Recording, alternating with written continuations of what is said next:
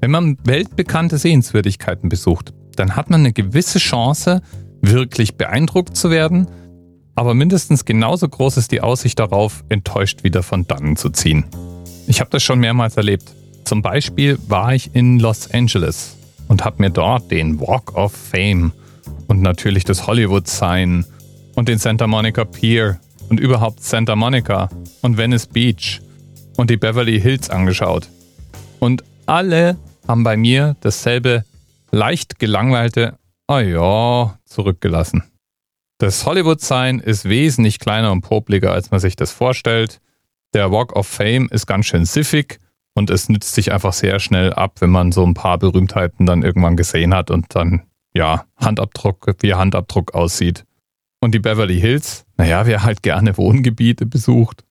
Und so geht's mir mit den meisten Bauwerken. Nicht mit allen, also den Eiffelturm finde ich nach wie vor spektakulär cool. New Yorks Straßenschluchten waren sehr beeindruckend. Und die Zugspitze, egal ob jetzt Skywalk oder nicht, die ist schon sehr cool. Und dann finde ich es immer sehr beeindruckend, irgendwo zu sein, wo man die Gewalt und Macht von Wasser spüren kann. Steilklippen, Wildbäche, Flüsse, die sich durchs Gestein gefräst haben, wie zum Beispiel in der Partnachklamm, oder Wasserfälle. Ein solcher Wasserfall, der ganz eindeutig beeindruckend ist, sind die Niagara-Fälle. Wobei in Sachen Wasserfälle sind die Niagara-Fälle, egal wie groß und beeindruckend sie auch sein mögen, gleichzeitig auch eine Enttäuschung für mich gewesen. Denn was mir nie bewusst war, war, wie viel Stadt um diese Wasserfälle rumliegt. Es gibt nämlich gleich zwei Städte mit dem Namen Niagara Falls um diese Wasserfälle herum.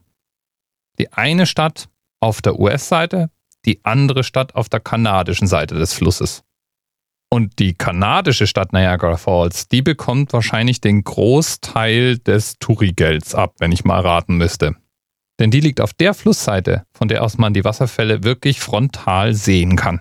Und weil das so toll war, hat man da auch gleich eine ganze Batterie von Casinos und Hotels hingebaut. Gibt ja nicht so Schönes wie in einem Hotel genau gegenüber von den Niagara-Fällen zu wohnen. Als ich da vor circa drei Jahren zu Besuch war, hatte mich niemand vorgewarnt, dass ich auf eine derartige Plastik-Entertainment-Skyline stoßen würde. In meinem Kopf waren die Niagara-Fälle in erster Linie ein Naturerlebnis. Das waren sie auch irgendwie schon so, also schon beeindruckend, so ein Wasserfall. Aber es war dann auch getrübt. Jedenfalls, wer dort zu Besuch ist, der möchte die Niagara-Fälle natürlich richtig gut sehen. Und da gibt es mehrere Möglichkeiten. Einmal ist die Brücke, die man von den USA nach Kanada hin überquert, auch ein sehr guter Punkt, um, wenn man sie denn zu Fuß überquert, unterwegs mal anzuhalten und auf die Fälle zu gucken. Dann kann man noch an einer Bootsfahrt teilnehmen. Startpunkt gegenüber von den Fällen, also auf der kanadischen Seite. Und dieses Boot fährt einen so nah es nur irgendwie gerade noch geht an die Wasserfälle heran. Und last not least bietet es sich an, auf den Skyland Tower zu steigen. Von dem weiß ich jetzt dank Themenpate nicht sicher. Der steht auch auf der kanadischen Seite, ist 160 Meter hoch und hat 662 Stufen. Und wenn man die komplett raufgelatscht ist oder den dazugehörigen Aufzug genommen hat, bekommt man einen unverbauten, direkten Blick auf dieses Spektakel geboten. Bis bald. TMRS 10, 9, 8. The experience of 47 individual medical officers. Was hier über die Geheimzahl der Illuminaten steht.